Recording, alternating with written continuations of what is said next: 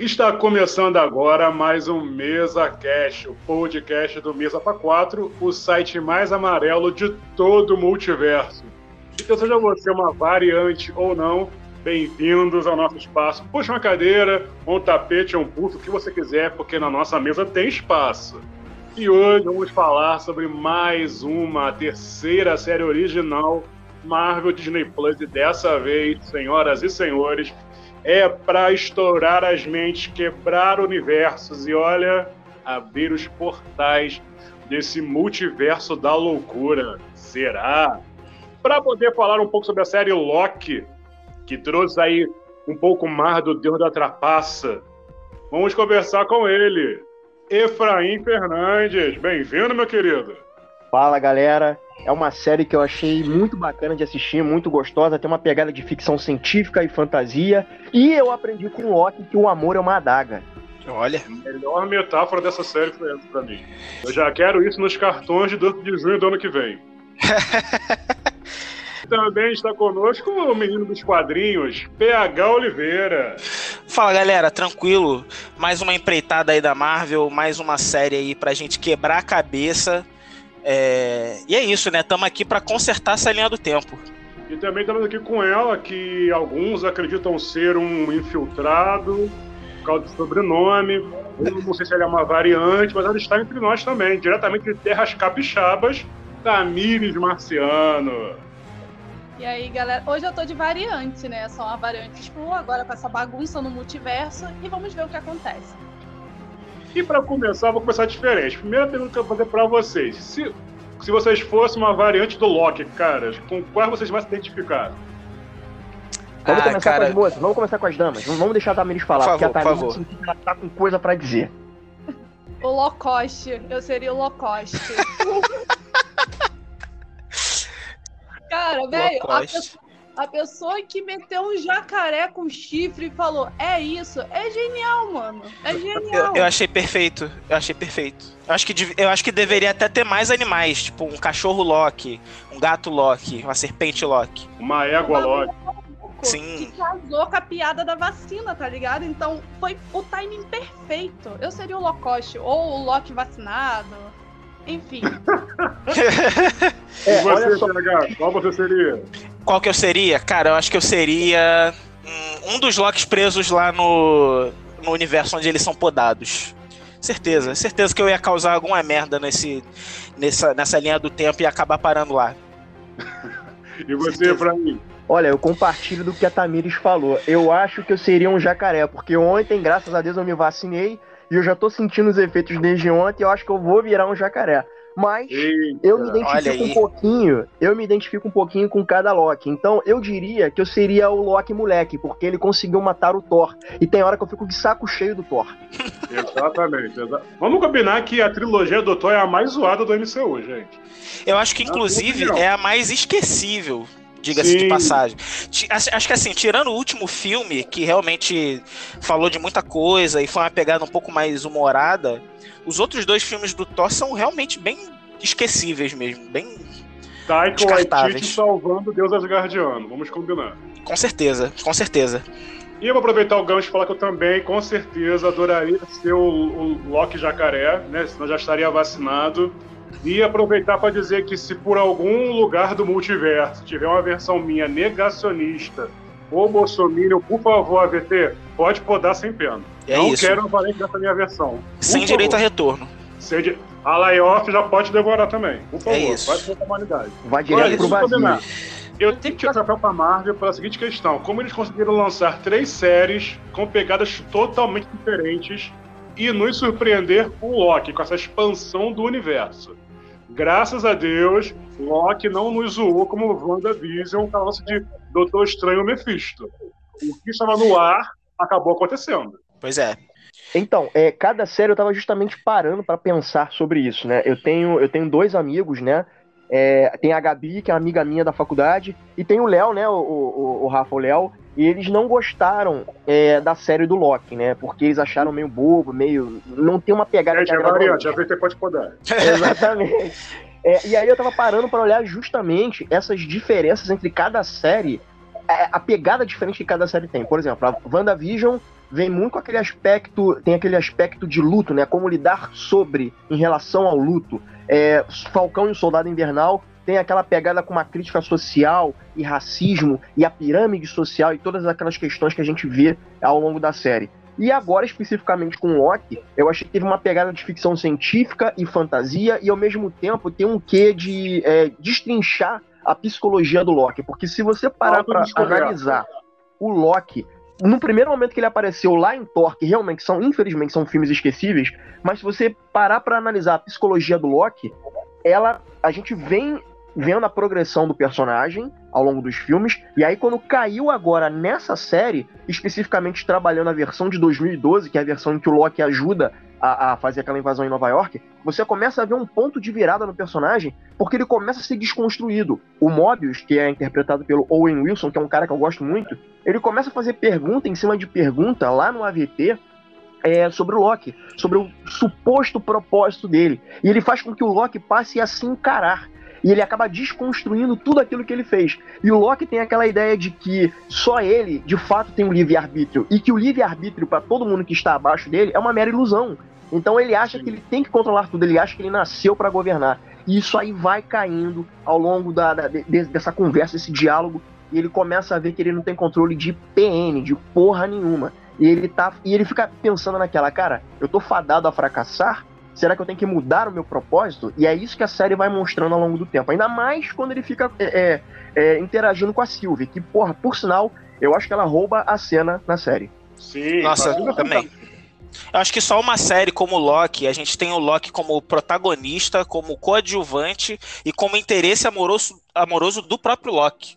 É, é, é um nível de. Eu não, eu não digo egoísmo, mas chega a ser, né? Um pouco, um pouco nível de egoísmo de se apaixonar por outra versão de si mesmo, até. É meio é... narciso, né? Meio Exato. Isso. Exato. E eu gosto muito disso que o Efra falou, porque, de verdade, no final dessa série, o que a gente vê é um ponto de virada, né? É esse ponto onde o Loki não só entende que ele não consegue controlar nada, mas também como ele não tem desejo de controlar nada. Ele quer que, na verdade, todos tenham o mesmo livre-arbítrio que ele tem. É, pelo menos essa foi a minha visão desse, desse final é, da Sylvie e do Loki aí tentando resolvendo a situação lá com aquele que permanece. É, na, minha, na minha visão foi bem isso, assim, os dois não querendo é, tomar controle de nada e garantir o livre-arbítrio para todo mundo.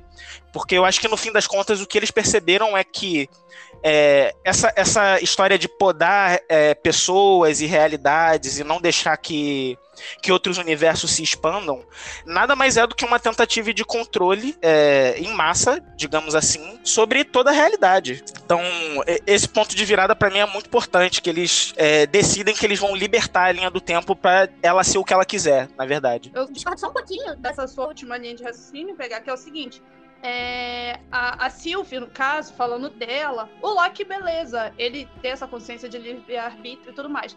Mas a Sylvie, dentro da série, ela é a essência do que a mitologia traz pra gente sobre o que é o Loki. Ele é o poder do caos, é o caos. Ela não quer dar o livre-arbítrio. O Loki, beleza, o Loki que a gente conhece, o Tom Hiddleston, tranquilo. Ela não.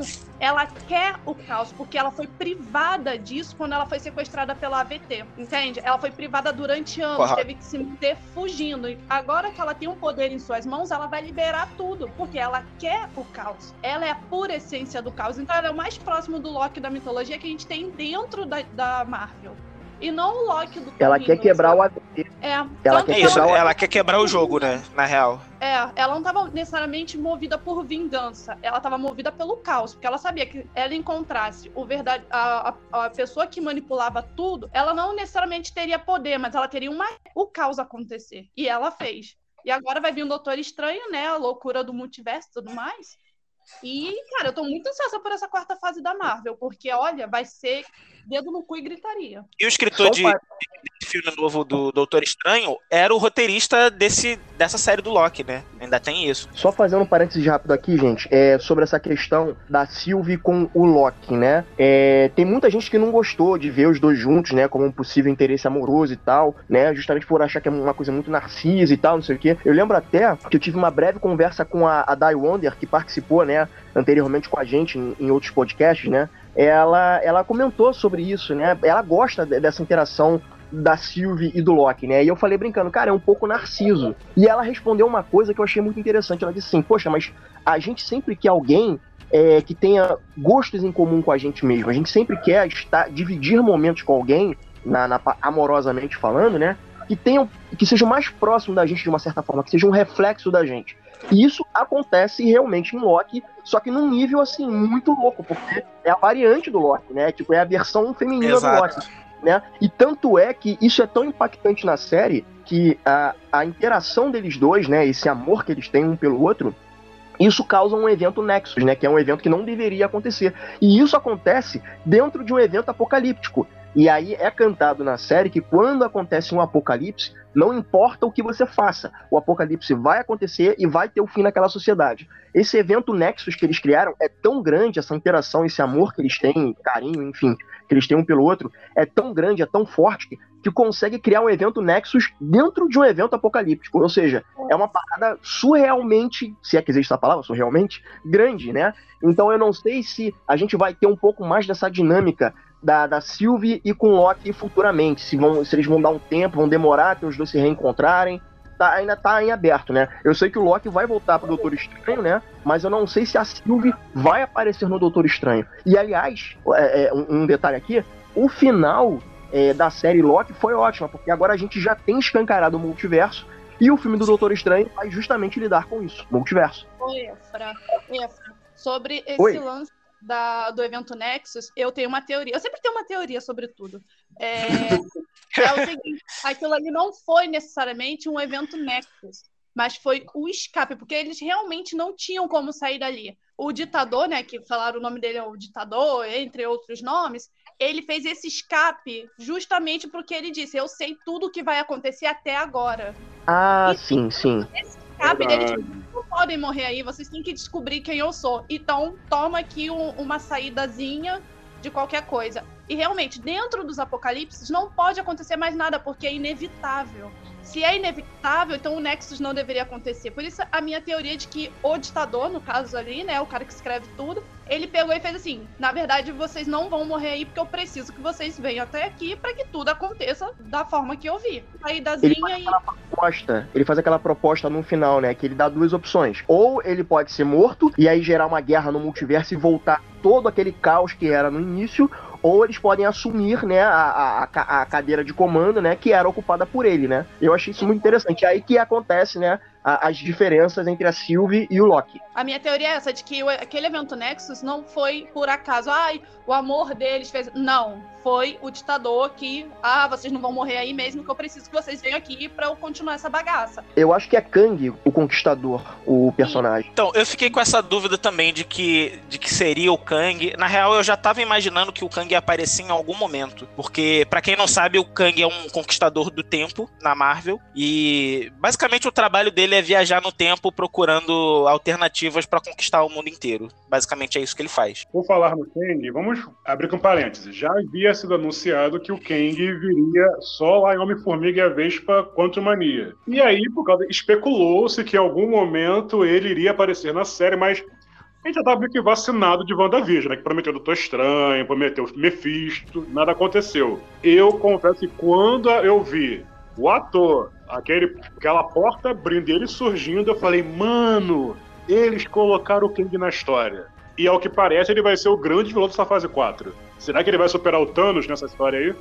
Deus queira que sim. Cara, eu não sei, cara, porque o Thanos realmente foi um. Foi um evento, né? O Thanos não foi só um vilão.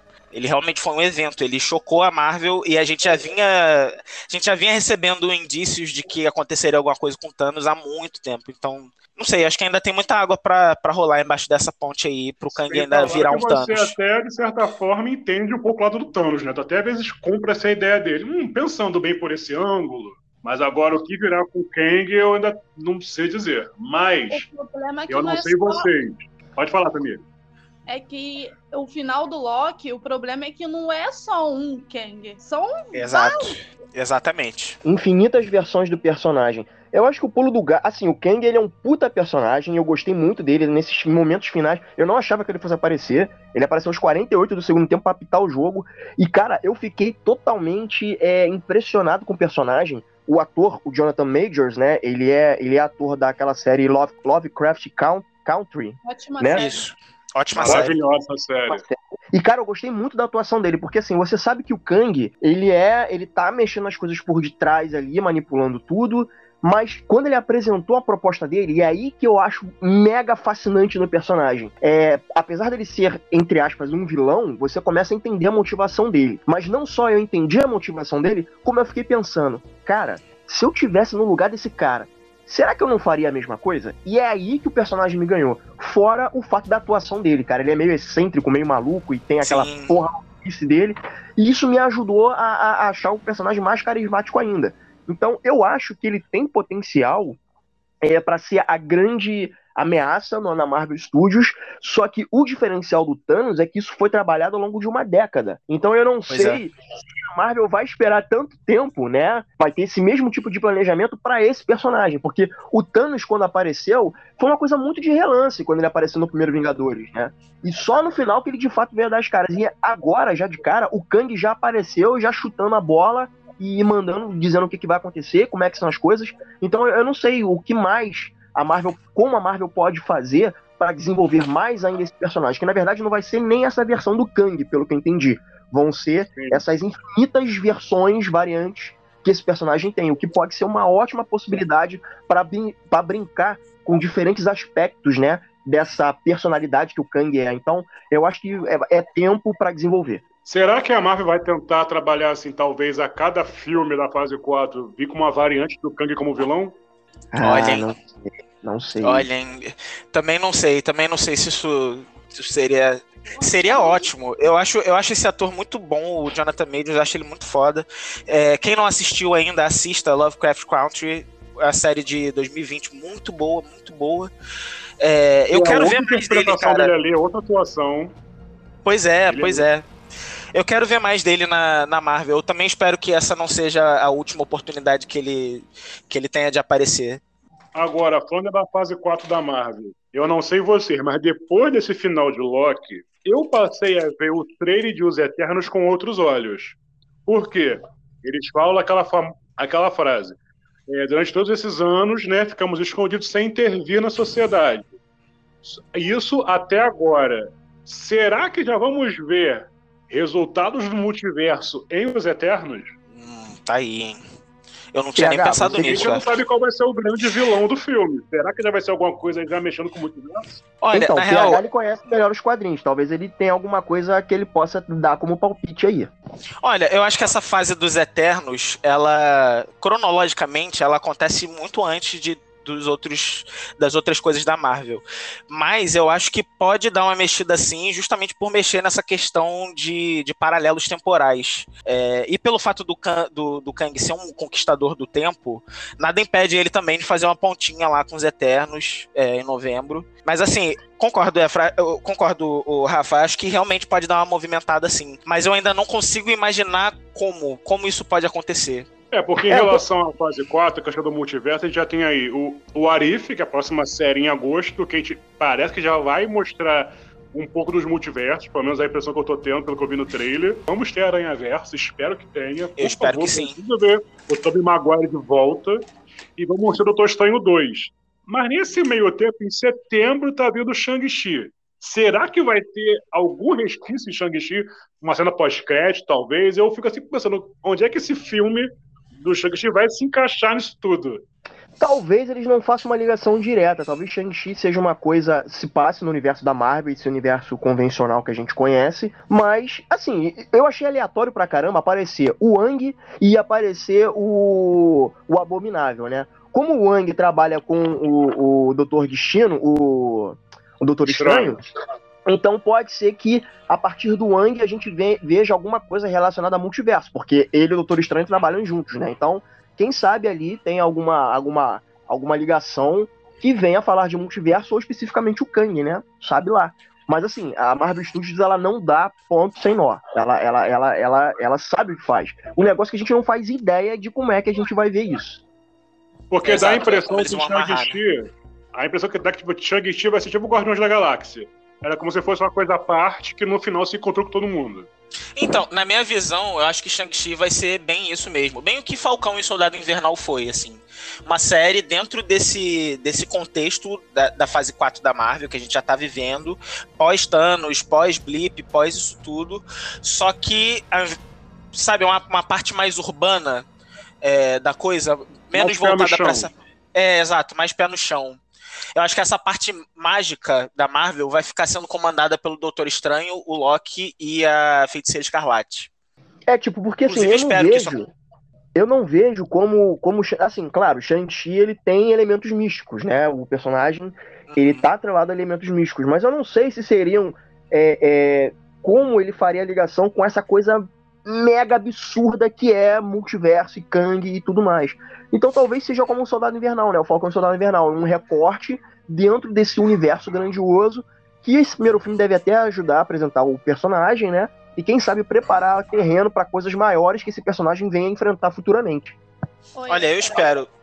Se eu não me engano, Shang-Chi, ele tem os, sobre a dos Anéis, mais ligação com o universo do do Doutor Estranho, é, que as coisas mais de monges, as coisas mais de oriental, eles têm ligação, se eu não me engano. Eu sei que na HQ tem ligação. As HQs têm ligação. Agora eu não Sim. sei como eles vão fazer isso para introduzir no, no MCU, entendeu? É, porque assim, é. o Wang, ele aparece. O Wang, ele tá no filme. E o Wang é parceiro do Doutor Estranho. Então, é, é, isso aí já pode ser um caminho, um indicativo. E que o Mandarim, ele foi apresentado num dos filmes do, do Homem de Ferro, que era, na verdade, um cara... apresentado. entendeu? Nossa, aquele Mandarim do, do filme do Homem de Ferro, meu Deus do céu.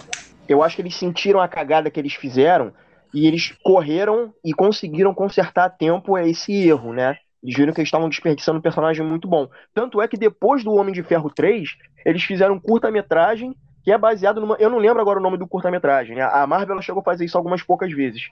Que era um curta-metragem voltado para o Mandarim, eu ainda não vi.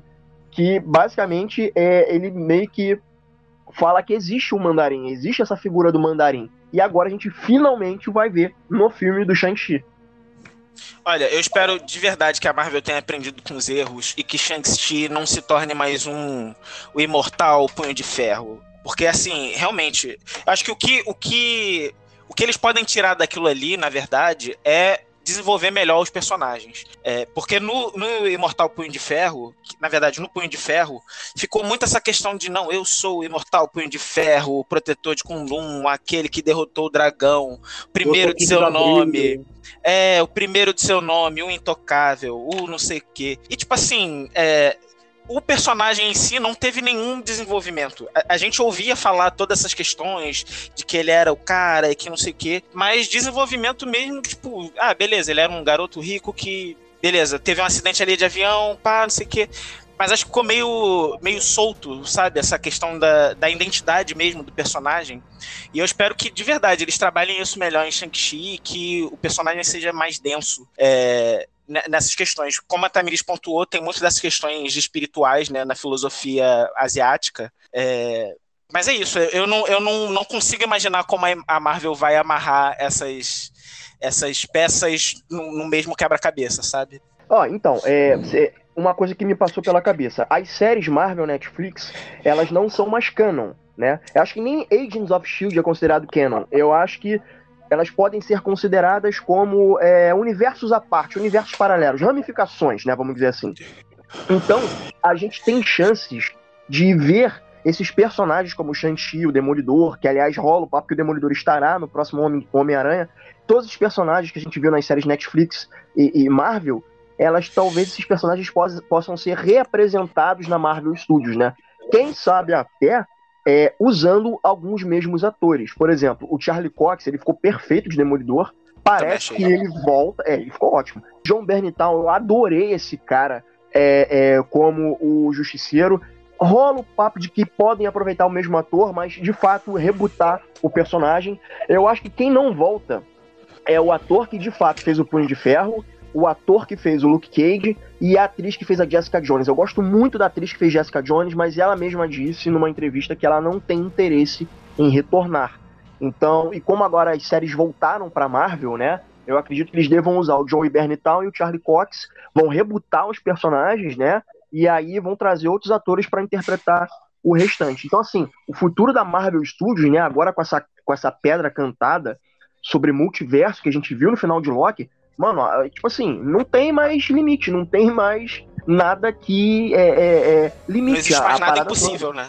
Não existe mais, mais nada impossível. Então, assim, se eles quiserem, por exemplo, continuar com a franquia do Tobey Maguire, se for o caso, né? E ele tá lá no universo dele, mas de vez em quando dá um pulinho no universo do outro para dar uma ajuda, eu acho que agora tá válido, entendeu? E, e eu acho outra coisa, era questão de tempo até esse tipo de coisa acontecer. Porque, assim, multiverso é uma coisa que existe tanto na Marvel quanto na DC, nos quadrinhos há muito tempo. Ah, é, pegou aquela história, quem veio primeiro, o ovo, a galinha? Cara, não importa, os dois já fazem isso há muito tempo. E aí, tá cada vez mais difícil, imagino eu, você fazer filmes da Marvel Studios, o qual todas as coisas têm que estar interligadas.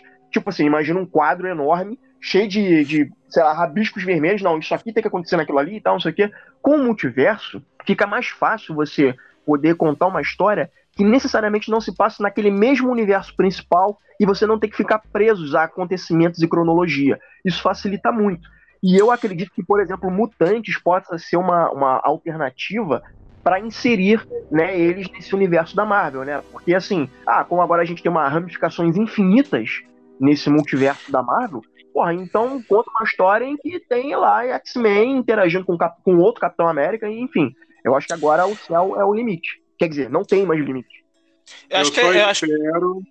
eu só espero que a Marvel, com esse negócio de multiverso, não vá querer trazer personagens que já foram, tipo, trazer o Homem de Ferro de volta, é, trazer Viva Negra de vai invalidar todo aquele sacrifício que foi feito. Espero que não vão por esse caminho. Concordo. Pois é, isso é uma coisa que eu até queria falar com a Tamires também. Cara, é, eu espero que isso não seja agora uma justificativa qualquer para reapresentar personagens, porque, como você falou, né, tira o peso dramático. Eu tava até pra falar isso com a Tamires. No momento em que eles. O, o Loki tá lá no AVT e aí ele abre a gavetinha lá do cara, ele fala: caramba, mas tem joias do infinito aqui? Ah, cara, isso aqui é tão normal o papel. Eu fiquei assim, puta que pariu, meu irmão. Eu não digo que eles jogaram fora toda uma fase da Marvel, mas eu acho que eles souberam é, brincar e subverter com a parada e virar e dizer o seguinte, Sim. cara. Tudo que era pra poder fazer, a gente já fez, e agora vamos fazer isso aqui. E, cara, eu adorei. Eu achei que cagar no pau um pouco, um pouco. Mas eu gostei de ver aquilo porque eu falei, caralho, Tipo, eles estão tão acima de tudo que, tipo assim, é peso de papel, mano. É peso de papel. É bijuteria.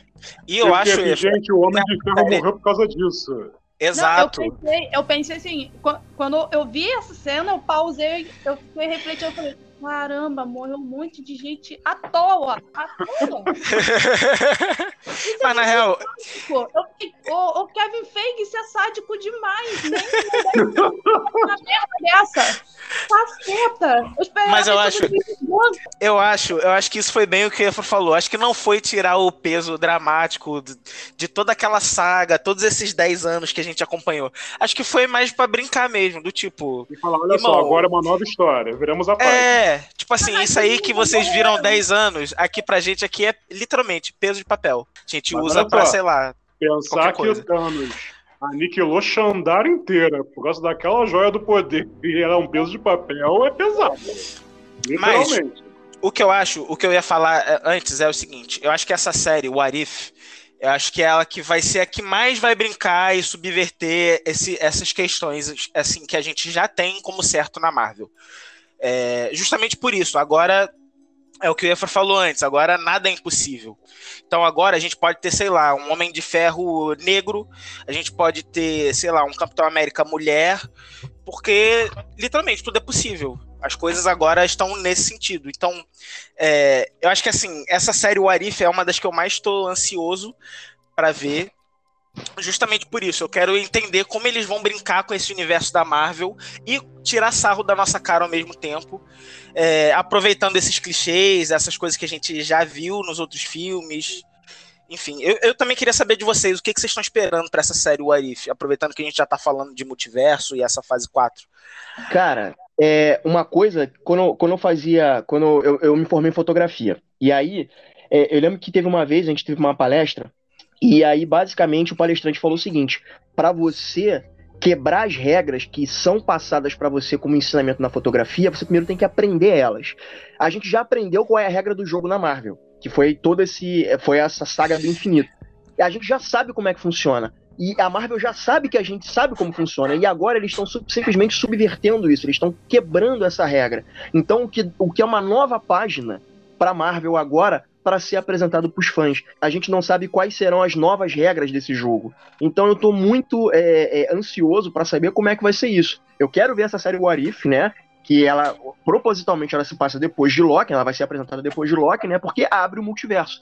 E aí, por exemplo, tem a Peggy Carter, que vai ser a nova capitã, na verdade vai ser a capitã britânica, se eu não me engano, que parece que ela rola o papo de que ela aparece como uma variante lá numa uma cena bem brevezinha do Sim, Loki. logo no começo do Loki. E aí, por exemplo, Olha a gente vai ter é, o T'Challa, o T'Challa, ele não vai ser, parece que ele não vai ser mais o rei de Wakanda, ele é sequestrado pela galera que sequestra o Peter Quill no universo convencional. E aí ele, ele, ele, vira o Senhor das Estrelas. Então, assim, eu quero ver como é que vai ser essas coisas. Parece que o Steve Rogers, ele que vai ser o Homem de Ferro também. Então eles estão começando a subverter essas coisas. Eu tô muito. Assim, eu não sei se a gente vai ver esse tipo de, entre aspas, subversão dos personagens em filmes da Marvel Studios. Eu acho que é mais fácil fazer isso, é menos complicado fazer isso numa animação. Agora, seria muito interessante se, a partir de agora, eles começassem a contar histórias, filmes que não se passem de fato nesse universo convencional. Tipo, sei lá, eles apresentarem uma nova equipe que não é desse universo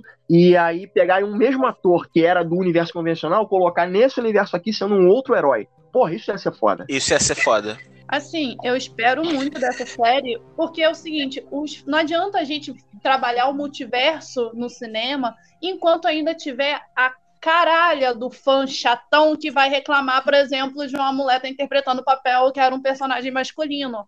Eu espero muito que tanto o, o início do multiverso, a introdução da quarta fase, o, a série agora, o Arif, e tudo que venha derivado disso, que explique assim, multiverso são infinitas possibilidades, meu querido fã. Porque você é só para um cacete. Porque a pessoa É sério, eu canso de explicar, gente, Verdade. olha só, tanto a DC quanto a Marvel, elas trabalham com multiverso. Temos é, os 952, temos é, é, Infinita, a Guerra das Infinitas Terras, temos também o, os multiversos, a loucura do multiverso, mas. Ah, mas pô, vão botar a mulher para interpretar o personagem que era homem. Nasce. Meu irmão, qual parte do multiverso você não entendeu, bicho?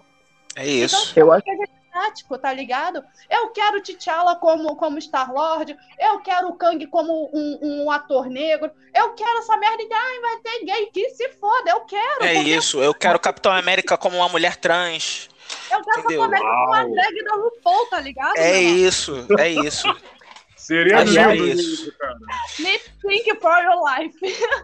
Isso aí que você tá falando, Camille, isso aí que você tá falando me lembra um vídeo que eu até postei lá no perfil do Mesa, ali, é, conversando sobre se você tem uma boa ideia, você acha realmente é uma boa ideia, então trabalha nisso para se tornar realidade e não deixe os idiotas pararem em você. E ele desde o início, desde o início, é, nessa concepção da Marvel Comics, né, ele quis trazer histórias que fossem abrangentes, que fossem histórias que pudessem é, a, a, várias pessoas pudessem se sentir representadas. Então é, então assim, a, na hora de você contar uma boa história, cara, é, independe é, é, qual é a orientação sexual da pessoa, qual é o credo da pessoa, qual o gênero da pessoa. Isso é uma coisa que independe. O lance é contar boas histórias, o qual as pessoas se sintam representadas ou se sintam inspiradas. E isso Stan Lee sempre quis fazer. Então, com o multiverso agora, porra, isso vai ser sensacional. E esse, esse pontapé pro multiverso, é, é, acho que o pontapé de fato com o Loki foi tipo assim, cara, a concepção do Loki mudou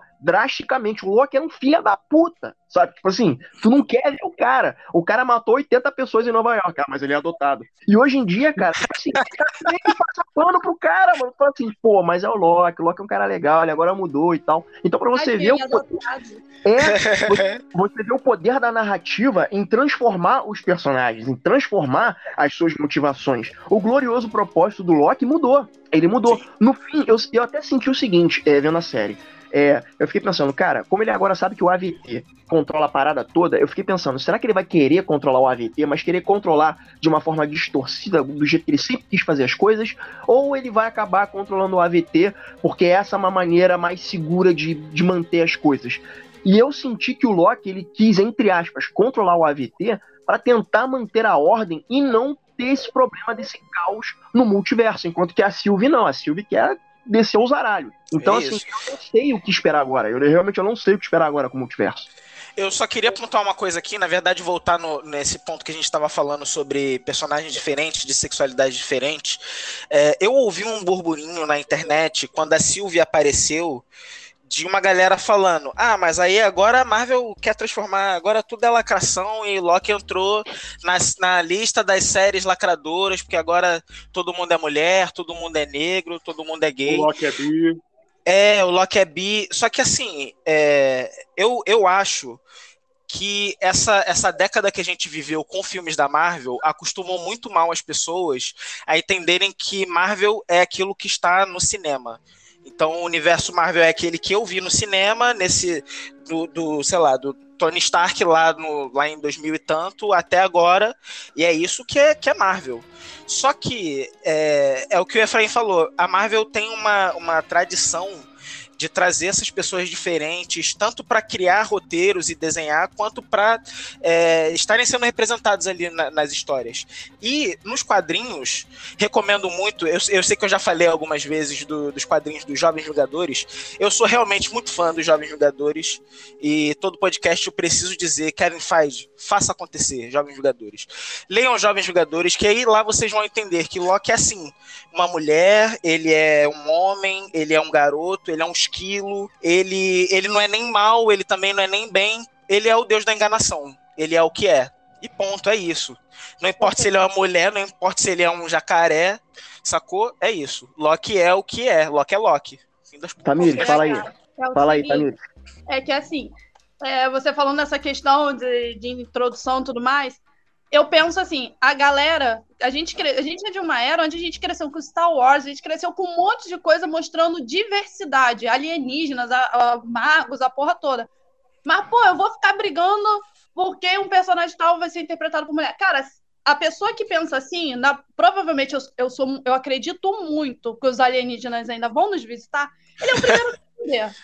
Sério, a pessoa que não aceita a diversidade dentro dos filmes, das séries, na invasão alienígena ele é o primeiro a dar no corpo. Desculpa, mas é isso. Eu não aceito o cara que é humano com pensamento diferente. Eu vou aceitar de fato alienígena, eu vou me lascar por inteiro. E como você falou, essa década da Marvel ela nos acostumou mal. Por quê? Porque ela ela tava presa num padrão. Como o Efra falou, Stan Lee disse, se você tem uma boa ideia, não liga pro, os idiotas, tá ligado? Deixa eles falarem, mas escreve, bota pra fora. E a gente não conseguiu ter acesso a essas boas histórias porque estávamos presos nessas correntes de padrão. E agora, cara, a... ai, o Loki é bissexual, que chato. Menor, ele é um deus, é uma divindade. O que tem de histórias e lendas de divindade que faziam orgias com homens, oh. com mulheres. O Loki pariu um cavalo. é isso. O Loki pariu um cavalo, é isso. Sensacional pegava as baleias. E o cavalo é forte, hein? Como que você não aceita o cara ser bi? Qual pro... Cadê a balança onde pesa que pariu um cavalo? Tá de boa, ser bi, ó. Porra. É, agora, Loki ser mulher? Não, aí não. Ah, aí as, não. Pessoas, as pessoas ficaram num burburinho besta, né? Porque é aquela cena em que eles estão no trem, a Sylvie e o Loki estão no trem, né? E a Sylvie pergunta, né? Porque a Sylvie sempre viveu a vida inteira dela fugindo, ela sempre se sentiu sozinha. Então acho que o, a pergunta que ela fez pro Loki foi meio que um reflexo do que ela se pergunta para ela mesma também um pouco. Que ela vira para ele e pergunta: pô, tem algum príncipe ou princesa esperando por você? E aí o Loki vira e fala um pouco dos dois. Talvez ele estivesse brincando, talvez tenha alguém, seja homem ou mulher, esperando ele. Talvez não tenha ninguém, porque o Loki é insuportável em alguns momentos, talvez esperando ele, tá ligado? Mas as pessoas se incomodaram muito com o fato de possivelmente o Loki ter um cara, um príncipe esperando ele. Como eu, eu, eu, falo, eu gostei muito. Eu gostei pois é, muito. cara. Porque assim, reclamar, o homem tá esperando ele é o Thor. Vou fazer acontecer esse chip. Só de é isso. Eu fico pensando. Uma outra coisa também que eu fico pensando é o seguinte: é... o Loki é um. É como a gente falou, o Loki é um deus, meu irmão. Ele é um cavalo, se ele quiser, ele é uma égua, ele é um jumento, ele é um é isso, sapo. Ele é um planeta, sei lá. Tá acima desses padrões humanos, sabe? Então, cada vez mais vai ser frequente na Marvel Studios serem contadas histórias o qual a pessoa que tá aqui embaixo se sinta refletida de uma forma positiva, representada, pelo que está sendo contado. Então, eu realmente eu não entendo o porquê das pessoas se sentirem tão incomodadas pelo Loki ter dado uma resposta dúbia se pode ser um cara ou uma menina. Eu acho que no final ele respondeu, quando ele, quando ele respondeu talvez um pouco dos dois, eu acho que ele respondeu isso pensando na Sylvie, porque ninguém entende melhor ele mesmo do que ele. E a pessoa que uhum. entende melhor ele é a Sylvie, porque a Sylvie é a variante dele. Então, eu fiquei me perguntando se quando ele respondeu isso, ele respondeu já pensando que talvez ele pudesse ficar com a Sylvie no final dessa jornada. Mas é aquilo, né, Efra? O Loki é o deus da mentira. A gente nunca vai saber. Pois é, a gente nunca vai saber. A gente não sabe quando ele tá falando sério ou não. Eu acho que o único momento que ele foi realmente verdadeiro e transparente foi naquele final em que o Kang tava olhando a Sylvie e o Loki ali se resolvendo ali. E o Loki pedindo, cara, não faz isso, por favor, se der merda, o que você vai fazer? Acho que foi a única vez na Marvel é, Studios, assim, que eu acho que ele foi realmente transparente com alguém. Deixa pedindo pra não fazer alguma coisa. E pegar um gancho. Deixa eu pegar um gancho aqui. Essa questão da representatividade me lembrou muito aquele episódio, na minha opinião, ridículo, que o nosso antigo prefeito protagonizou na Bienal do Livro. Nossa. Por causa daquela revista ah. do Gibi que tinha lá os dois heróis se beijando. Gente, aquilo ali eu achei absurdo. Que eu falei, eu, nossa, Inclusive, era uma revista dos cara. Jovens Vingadores. Olha só. A eu capa comprei. era o Wicano, o filho da feiticeira Escarlate, e o Hulkling. Que eles são um casalzão que inaugura os Novos Vingadores, né? Isso, exato. Gente, eu não entendo essa, essa, essa, esse conservadorismo. E, e eu, eu, não li essa, eu não li essa HQ, mas parece que isso é só o fato de terem dois personagens da, do mesmo gênero se beijando, isso é só um detalhe que tem na história. É isso. É só uma imagem, não tem nada mais além disso. É, eu, queria, eu, eu queria só deixar um recado aqui para aqueles que se incomodam com isso. É, se acostumem. Vocês estão chegando nesse universo nerd agora. Isso é, é, essas questões de, de, de se aceitar, aceitar o diferente, isso é uma questão antiga. X-Men surgiu, sei lá, na década de 70, 80. Então, assim, isso pra gente que, pro público dos quadrinhos, isso já é uma questão ultrapassada, na real. E PH, vamos ver um negócio. PH, você fala, o próprio X-Men já é uma coisa de representar as minorias. Exato. X-Men e tem revolta com personagem gay, brother, você não entendeu a essência do X-Men. Exato, Desculpa, volta, volta, volta nas histórias que você leu e lê de novo. Leu é, errado. É, pois é, você vai entender Eu... todo o fundo, todo o background das histórias. Você não entendeu direito aquilo ali que você leu. Simplesmente isso. Agora, por falar em Jovens Vingadores, vamos combinar que a Marvel está implantando pequenas peças nesse jogo. Já temos os filhos da Wanda, já temos o Kid Loki, tá vindo já aí tem... a filha do Gavião Arqueiro. E outra coisa também, a Marvel também já tá aos poucos entregando os Thunderbolts, parceiro. Também. Eu tô assim, Marvel. Não nos faça sonhar, faça acontecer. Ô, Rafa, eu tava pensando nisso quando, claro, vai começar toda essa introdução de personagens, multiverso e tal, mas quando eu olhei pra cara de um personagem comum, o Deadpool, gente, eu só quero o Deadpool em algum filme. Pelo amor de Deus, gente, faça acontecer isso. Porque ele é essencial. Ele Total. é muito essencial na quebra de quarta parede, ele é essencial em multiverso, ele é essencial para encher o saco dos outros. Ele é e é, ele tá em muitas histórias recentes também. Ele tá nos Thunderbolts, ele tá é, nos Vingadores, por no incrível que pareça, no Homem-Aranha. Ele é um personagem que, que permeia todo esse universo várias vezes eu acho que poderiam incluir ele no filme do, do Doutor Estranho, porque ele seria uma chave maravilhosa. Porque nas HQs ele viaja entre os mundos, os, o, as versões, e tipo, perturba todo mundo? Perturba todo mundo. Mas assim, ele sempre é um, um, uma, um fio que liga, tá ligado? Exato. Inclusive, recomendo a série Deadpool Mata o Universo Marvel. Maravilhosa. Ah, eu tô ligado. Perfeito. Maravilhosa. E depois é Deadpool mata Deadpool. É ele contra todas as versões dele mesmo. Tem uma dele que é ele contra todos os contos de história. Ele contra o Pinóquio, ele contra a Mob Dick. Maravilhoso. Isso. Maravilhoso. Uma questão, uma questão aqui que eu tô pensando agora sobre o multiverso é relacionado especificamente aos Jovens Vingadores, né? A gente não necessariamente precisa ver os Jovens Vingadores é, crescendo nesse universo convencional até ficarem maiores de idade ou até pelo menos serem adolescentes, porque, por exemplo, os filhos da Wanda são crianças ainda, né? Então eu fico imaginando, já que a gente tem um multiverso, talvez nós venhamos a ter um filme em que já tenha a equipe dos jovens é, Vingadores ali se formando com ele já com uma idade mais avançada, que não necessariamente precisa ser os mesmos personagens que estão na, nesse universo convencional. Como a gente tem essas ramificações do multiverso, quem sabe, né? Uma história ali que, ó, é esse universo aqui, e aqui nesse universo aqui a gente vai apresentar os Jovens Vingadores, e mas a gente também tem os Jovens, os jovens Vingadores de lá. Mas os de lá ainda são crianças, os daqui já são maiorzinhos, então vamos contar a história dessa galera aqui. para não ter que ficar é, necessariamente alimentando anos e anos e anos até esperar eles crescerem para contar a história deles, entende? Algo assim.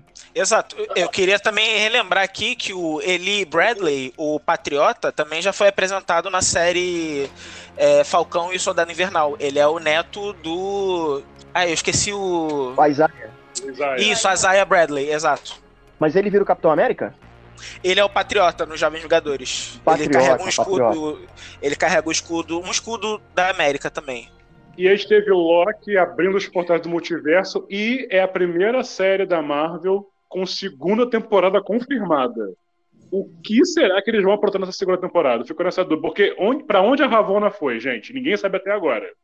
Eu não sei e falar se que a, a série... Ravonna é interesse amoroso do Kang. Então, o que pode acontecer nisso daí? A Ravonna, né? A Ravonna é interesse amoroso dele, né? Isso. Eu não sei se vocês perceberam, eu não sei se vocês perceberam, mas quando a Ravonna tava conversando com o Mobius, é, ela, ela, ela deixa bem claro o seguinte: cara, a única pessoa que tem livre-arbítrio é a pessoa que controla isso tudo. E aí ela pega as coisas, ela ia matar o Mobius, mas não mata o Mobius, ela, ela abre um portal para ir embora. E aí o Mobius pergunta: Você tá indo para onde? Ela vira e fala: Eu tô indo pro livre-arbítrio. Ou seja, dá a entender que ela tá indo encontrar com o Kang, ou alguma variante do Kang, de alguma forma. Porque vocês Olha. lembram que a senhorita Minutos, que também é outra infeliz nessa série, gente bonitinha, legalzinha, é uma cobra. É, a filha da puta de Lembra que ela mandou uns arquivos pra Ravonna que ninguém sabe o que, que tem nesses arquivos. A Ravonna, nos quadrinhos, ela é conhecida como Terminatrix. Ela é terrível também, ela é aliada do Kang. Véi, é, eu tô aqui tentando matutar, porque é muito surto. É muito surto. Acredito eu. Acredito eu que a Ravonna esteja macumunada com alguma outra variante do Kang, como o Efra falou. Acredito também que ela possa estar. É, ou ela ser uma variante do Kang, porque na série a Sylvie não veio como a Lady Locke como a gente é, esperava. Não sei. Joguei aí, vai que. Olha. Kevin Feige, tá ouvindo ela? Pode ser também que ela e a Sylvie estejam juntas é, para um plano maior e tudo que a gente viu até agora foi mera atuação. Hum, será? Que é muito ruim. É, a série toda ainda deixa esse ar. O Loki é o deus da mentira, é só para reforçar. E a série já deixa esse ar meio tipo assim mas e aí, agora? O que será que, que irá acontecer? E a gente fica nessa de especular coisas sem saber se realmente vai acontecer aquilo. Eu não faço ideia do que vem aí na segunda temporada. É, eu acho que a Ravonna vai voltar ainda como, como a grande filha da puta, aliada do Kang. É, mas é isso, eu, eu não sei. Não sei o que, que vai acontecer agora. Assim, eu fico me perguntando se a segunda temporada se o que acontecer agora na segunda temporada de Loki vai ser uma coisa fechada que não vai interferir nos filmes, ou se a merda resvalou tanto no ventilador que isso vai ser pincelado nos próximos. O que aconteceu no final da série Loki vai ser abordado, talvez, no filme do, do Multiverso na Loucura ou algum outro filme. Eu não sei se vai ficar uma coisa restrita apenas à série ou se ela vai respingar em alguns outros filmes. Eu ainda não sei. Acredito eu que vai para os filmes, Efra, porque foi muita cagada. Ó, deu muito errado tudo. Eu ainda também tenho outra teoria de que aquela Wanda, que a gente viu, aquelas duas Wandas eram variantes que sabiam da coexistência entre si. E quando a Sylvia abriu o multiverso, a Wanda variante que deu tudo certo na vida dela lá como feiticeira escarlate, ela escutou os filhos dela, vai fechar com a outra Wanda para ir buscar as crianças. Que ainda tem essa, que a gente tem Meu a passagem dos quadrinhos Sim. da loucura da Wanda sobre o eu luto. Eu não tinha nem lembrado disso. Gente, eu tô aqui, que vocês não estão entendendo. Caralho, mano, tá parecendo até novela mexicana essa porra, cara. Várias, vários núcleos, várias histórias complexas interligadas ali. Cara, é, tá, tá interessante, cara, tá interessante. Eu só espero realmente que a Marvel é, consiga manter essa expectativa entregando coisa boa, porque assim, tá ficando cada vez mais complexo as histórias, sabe? Tá ficando cada vez mais intrinca intrincado as coisas. Então eu espero que o que seja apresentado agora seja realmente satisfatório, porque o lance é, a série terminou numa nota tão alta que eu não sei como é que vai ser o desenrolar da coisa. Eu, eu, faço mais ou menos um paralelo com a série Dark, por exemplo. Cara, eu adoro a série Dark. Eu gosto muito da primeira temporada e gosto muito da terceira. Só que eles fizeram. Eu gosto muito da primeira e da segunda temporada de Dark. Só que a terceira temporada foi prometida como um negócio tão grandioso que eu achei que eles fizeram qualquer merda para encerrar aquela porra. E eu, tem coisa que eu gostei, tem coisa que eu não gostei. É como se não tivesse é, as expectativas. Eu espero que isso não aconteça na Marvel. Rafa, você tem alguma consideração final sobre essa, sobre essa série maravilhosa e sobre esse caos instaurado no, nos corredores da Marvel Studios? Mano, eu só quero que aconteça logo. Eu só eu já tô naquela expectativa pra Quarteto Fantástico. A gente nem sequer falou neles ainda. Nossa, eu, eu tava com isso na cabeça. E outra coisa. Eles aparecem na história do Quarteto Fantástico. Olha aí, outra relação aí, ó. É mesmo, quando a Wanda tá louca, quem, a, quem interfere na loucura dela para trazer ela de volta, se não me engano, é a, a Susan, né? Isso. Isso nos quadrinhos. Cara, pode ser a introdução do Quarteto Fantástico logo após a, a loucura no multiverso. Olha aí, ó. Meu Deus, Marvel. Não, e sem falar que rolam, rolam, rolam rumores de que o Kang pode estar escondido naquela cidade que aparece no Reino Quântico, que, ao que parece, vai ser o centro da história do Homem-Formiga Vespa 2. Eu acho que uma hora de podcast não é suficiente. eu já tô com a minha cabeça aqui a mil, porque não é mais o, não é mais MCU, agora é MCM, o status quo da Marvel mudou. Isso é uma grande verdade. Eu e acho que isso. que vem por aí, brother, eu tô assim, o que, que, que mais Kevin Feige vai aprontar? Eu tô muito curioso. Eu acho que isso aí é um papo para uma mesa de bar. É o que você falou. Isso em uma hora não dá pra gente ficar falando disso e, e terminar. Não, tem, não cabe assunto para isso. Mas, considerações finais, meus queridos. Sei que vocês estão aí na expectativa para o futuro do MCM. Fala para mim a gente poder encerrar o podcast. Eu só espero o Deadpool, gente. Eu quero o Deadpool em tudo, porque ele é essencial, ele é o fio que conecta tudo dentro dessa loucura toda de multiverso. Olha, eu, eu tô na expectativa máxima para Doutor Estranho. Eu quero muito entender o que, que vai sair daí. É, eu quero ver quais são os personagens que vão reaparecer, porque isso tem que acontecer. É, e é isso, eu tô, eu tô esperançoso, porque essa é uma, é uma fase que eu realmente eu não faço ideia do que vai acontecer. E eu tô nessa hype total. Eu penso em duas coisas. Eu penso em Doutor Estranho, porque o Loki vai dar as caras em Doutor Estranho, né? Ainda bem, né? Então a gente ainda vai ter o Loki nessa, nesse filme, porque se for esperar só pela série, bota aí, mais um ano, talvez dois, se bobear, até a série voltar. Então, vai, a ter mais é qual Loki vai estar, né? Qual vai ser o Loki? Não, mas acho que vai ser. Acho que pode ser esse Loki que a gente viu no final da, da série. E eu também tô querendo muito ver um pouco mais sobre heróis urbanos da Marvel. Por quê? Numa cena bem breve, o Mobius fala: pô, nós lidamos com titãs, com, com deuses e com vampiros. Eu pensei, porra, será que ele tá falando de Blade, cara? Então, além desse macro-universo que lida com coisas cósmicas e fenomenais, e o gênio da lâmpada do Aladdin, que é foda pra caralho, eu quero ver histórias mais. É, é, é, mais recortes, né? Histórias, entre aspas, menores, como foi o Falcão e o Soldado Invernal. E eu tô esperando muito para ver Blade. É um dos meus heróis favoritos. Eu gosto muito da pegada de heróis urbanos da Marvel. E o Mahershala Ali, eu não sei pronunciar o nome dele. Ele é um ator foda pra caralho. E eu quero ver como é que ele vai estar tá de Blade. Ele foi o Boca de Algodão na série do, do Luke Cage.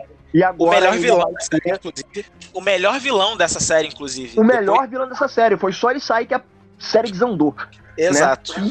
E, e, aí ele vai voltar como Blade, né? Então, quando o Mobius fala essa coisa de lidou com vampiros variantes, né? Dá a entender que lidou com vampiros variantes, eu fico me perguntando se não tem a ver com o Blade ou com o Morbius, né? Porque vai sair o filme do Morbius Sim. com o Jared Leto. E o Morbius e o Blade têm ligação. Então, eu quero ver, entre aspas, essas histórias menores, esses, esses reportes. E no filme do Morbius, eu espero que aconteça também a aparição do Homem-Aranha. Dá a entender que tá, pode aparecer. O, aquele, o Abutre tá lá no trailer, né? O Abutre tá Sim. lá, né? O Abutre tá lá. Então pode ser que, ainda que ele não apareça, seja uma menção, né? Talvez. Olha aí, eu já pensando em Sexteto Sinistro. Ai, Marvel. Mas eu acho que é exatamente isso que eles querem fazer. Agora, o... sonhar. Exato. O, foda é, se a Sony quiser. É porque assim, essa relação da Sony com a, com a Marvel é, é, meio, é meio bagunçada, né? Porque, por exemplo, a gente tem, a gente vai ter essas franquias dos vilões, mas a gente não sabe o quanto dessas franquias dos vilões estão no MCU, sabe? Fica uma coisa meio nevoada. Então talvez ele seja um universo à parte, mas talvez o Morbius e o, e o Abutre sejam do universo do Homem-Aranha do Tom Holland. Eu não sei, tá ainda meio jogado, tá meio que ainda sem definir muito bem. Mas eu acho que é jogo, cara. Você deixar tudo numa coisa só para preparar terreno e contar mais histórias e depois, se for o caso, né, explorar o multiverso com esses personagens em outras situações. Ok, senhoras e senhores, vamos ficando por aqui. Você, cara variante, ou não sei qual multiverso você está, esse foi mais um podcast do Mesa para 4, nosso Mesa Cast, falando sobre Loki e o multiverso da loucura, porque realmente o caos está instalado. Então, segure-se nas poltronas, porque a gente não sabe o que vem por aí. Meus caros convidados, amigos, parceiros de estrada, muito obrigado por vocês estarem aqui com a gente. Deixem o seu tchau e a gente vai encerrando por aqui. Valeu, Valeu galera. Um abraço. Tchau. Esse foi o MesaCast, pessoal. Forte abraço. Criadinho aqui com a gente, nossas redes sociais. Nos, nos siga, deixe seu curtir. Se inscreva aqui nos nossos canais do YouTube, no Instagram, no Facebook, no Twitter. Fala com a gente onde você nos achar. Estamos por aqui nesse multiverso da internet. Forte abraço e até a próxima.